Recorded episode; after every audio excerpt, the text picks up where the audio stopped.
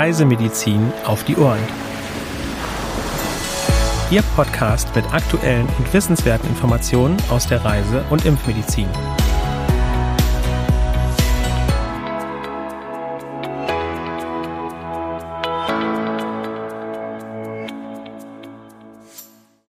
Ein herzliches Willkommen zu einer neuen Folge Reisemedizin auf die Ohren, heute am Mittwoch, dem 26. April 2023. Mein Name ist Helena Schmidt und heute habe ich wieder meine Kollegin Dr. Sandra Wittek bei mir. Ja, herzlich willkommen auch von mir, liebe Zuhörerinnen und Zuhörer. Wir freuen uns, dass Sie auch diese Woche wieder mit dabei sind. Helena, über welches Land berichten wir denn heute zuerst in den aktuellen Meldungen? Ja, wir schauen zunächst einmal nach Zentralamerika, nämlich nach Costa Rica. Seit Anfang April gibt es in der Provinz Limon einen Ausbruch von Malaria tropica mit bisher 122 Fällen. Besonders betroffen sind die Kantone Pocosí und Limón. Und auch Panama, das südlich an Costa Rica angrenzt, ist von Malaria betroffen. Presseberichten zufolge wurden in diesem Jahr bereits ca. 3300 Fälle gemeldet. Die meisten Fälle stammen aus den Endemiegebieten im Osten. Im vergangenen Jahr wurden ca. 5700 Infektionen bestätigt. Ein Mensch ist dabei verstorben. 2021 waren es nur etwa die Hälfte. Zur Vermeidung einer Infektion mit Malaria ist sehr guter Mückenschutz immer zu beachten. Gegebenenfalls kann auch die Mitnahme einer Notfallmedikation oder eine Chemoprophylaxe sinnvoll sein. Und wir bleiben in der Region rund um das Karibische Meer. In Guadeloupe steigen die Dengue-Fallzahlen seit Oktober letzten Jahres deutlich an. In diesem Jahr wurden bereits 880 Verdachtsfälle registriert. Im gesamten Vorjahr waren es 790. Besonders betroffen ist die Gemeinde Saint-François im Osten der Insel. Achten Sie auf einen guten Schutz vor den überwiegend tagaktiven Stechmücken und seit Februar dieses Jahres ist auch eine Impfung gegen Dengue verfügbar. Vom Karibischen Meer geht es jetzt noch in den Südpazifik. Auf Neukaledonien wurden begünstigt durch zwei tropische Zyklone und starke Regenfälle in diesem Jahr bereits 102 Infektionen mit Leptospirose bestätigt. Zwei Menschen sind verstorben. Der Erreger wird von Säugetieren wie Ratten und Hunden ausgeschieden und kann über kleine Hautverletzungen in den Menschen eindringen. In einem feuchten Milieu wie Wasser oder Schlamm können die Leptospiren lange in der Umwelt überleben. Entsprechende Kontakte mit Feuchtbiotopen und Binnengewässern sind zu meiden. Weitere aktuelle Meldungen finden Sie unter www.crm.de/aktuell.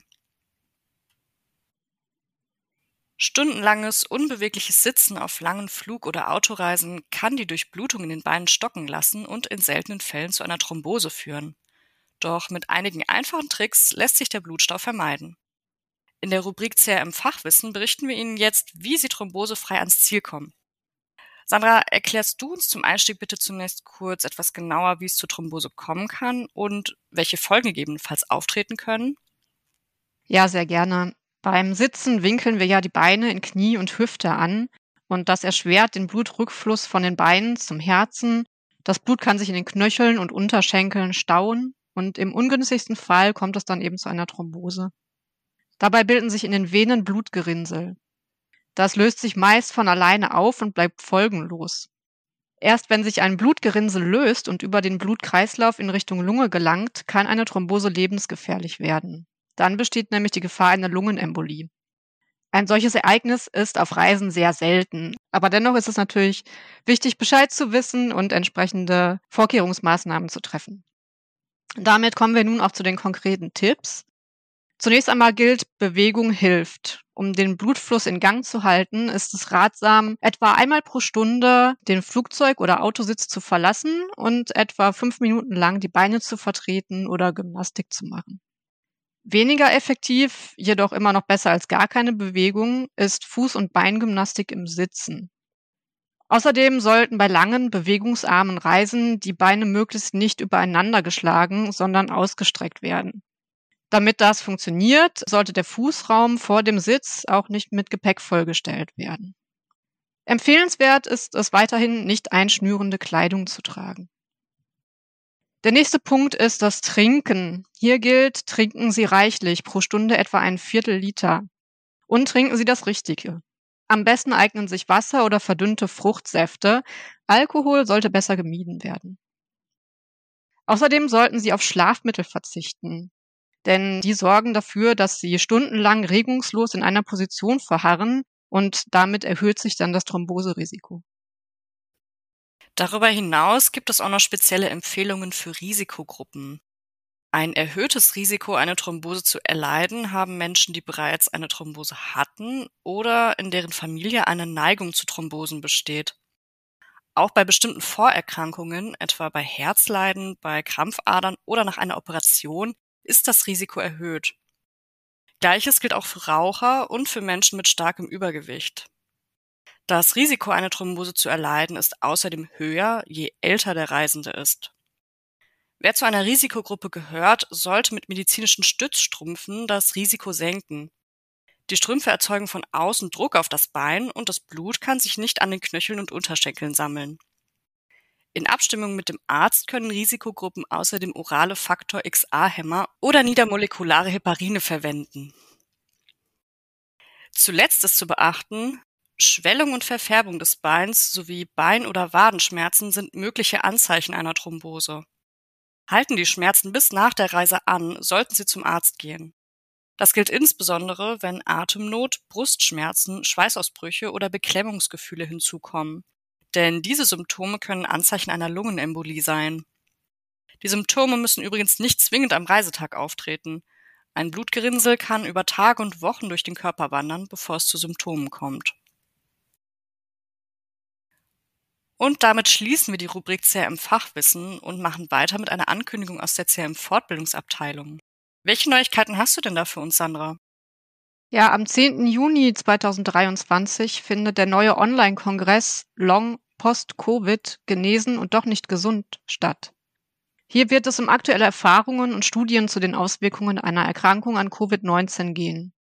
Das Seminar wird von unserem wissenschaftlichen Leiter, Professor Dr. Thomas Jelinek, geleitet und er hält selbst auch einen Vortrag, nämlich über das Fatigue-Syndrom. Weitere Vorträge behandeln unter anderem die Themen Atemlos, Spektrum der pneumologischen Beschwerden bei Long- bzw. Post-Covid, neurologische Manifestationen, weiterführende Diagnostik und therapeutische Optionen, psychologische Krankheitsmodelle, Psychotherapie, berufliche Leistungsfähigkeit, Post-Covid-19 assoziierte Morbidität bei Kindern und Jugendlichen, Wirksamkeit und Nutzen einer Reha. Und Bewegungstherapie bei Long- bzw. Post-Covid, Assessment und individuelle Intervention. Der Kongress findet online als Livestream statt und wird mit mindestens fünf CME-Punkten zertifiziert. Die Teilnahmegebühr beträgt 149 Euro. Zusätzlich stellen wir allen Teilnehmenden im Nachgang die Aufzeichnung für 24 Monate zur Verfügung. Zur Anmeldung zu weiteren Themen und Informationen zum Programm und den Referentinnen und Referenten gelangen Sie über den Link in den Show Notes. Helena, was gibt es denn aus der Rubrik CRM in den Medien heute zu berichten? Ja, Eltern kennen es ja meist. Wer mit Kindern reist, braucht vor allem eine gute Planung und Logistik. In einem Artikel auf www.wirinderpraxis.de können Sie nachlesen, welche Tipps auf dem 24. Forum Reisen und Gesundheit des CRM bezüglich Planung und Organisation, aber auch zu Impfungen, Reiseapotheke und Sonnenschutz gegeben wurden. Außerdem erfahren Sie, warum die rechtzeitige organisatorische Vorbereitung meist wichtiger als medizinische Aspekte sein kann. Den Link zum Artikel haben wir Ihnen in den Show Notes hinterlegt. Und wie üblich kommen wir noch zum Abschluss dieser Folge zum Frage- und Antwort-Special. Sandra, wie kann man denn einer Toxoplasmose-Infektion vorbeugen? Ja, Endwirte des Erregers Toxoplasma gondii sind Katzen und als Zwischenreservoire dienen beispielsweise Schweine und Geflügel.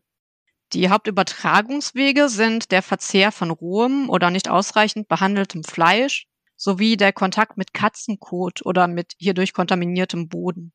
Besonders Immunsupprimierte sind durch eine Toxoplasmose-Infektion gefährdet. Außerdem kann es bei einer Erstinfektion in der Schwangerschaft zu einer Schädigung des Fötus oder auch zu einem Abort kommen. Als Präventionsmaßnahmen empfehlen sich der Verzicht auf rohes Fleisch und stattdessen ein ausreichendes Erhitzen oder Gefrieren vor der weiteren Verwendung. Das Erhitzen sollte dabei für 20 Minuten bei mindestens 50 Grad Celsius Kerntemperatur erfolgen und das Gefrieren bei minus 21 Grad Celsius.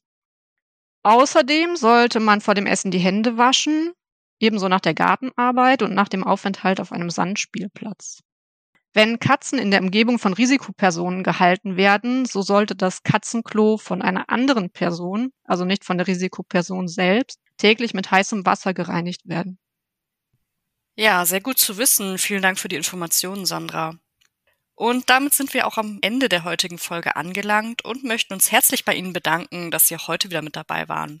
Abonnieren Sie gerne auch unseren Newsletter CRM Spot, um auch per E-Mail über aktuelle Meldungen und Themen informiert zu werden. Zur Anmeldung gelangen Sie unter www.crm.de/newsletter. Für Anregungen und oder Fragen senden Sie uns gerne eine E-Mail an info@crm.de. Auch von mir ein herzliches Dankeschön fürs Zuhören und wir würden uns freuen, Sie auch nächste Woche wieder begrüßen zu dürfen. Bis dahin wünschen wir Ihnen eine gute Zeit und bleiben Sie vor allen Dingen gesund.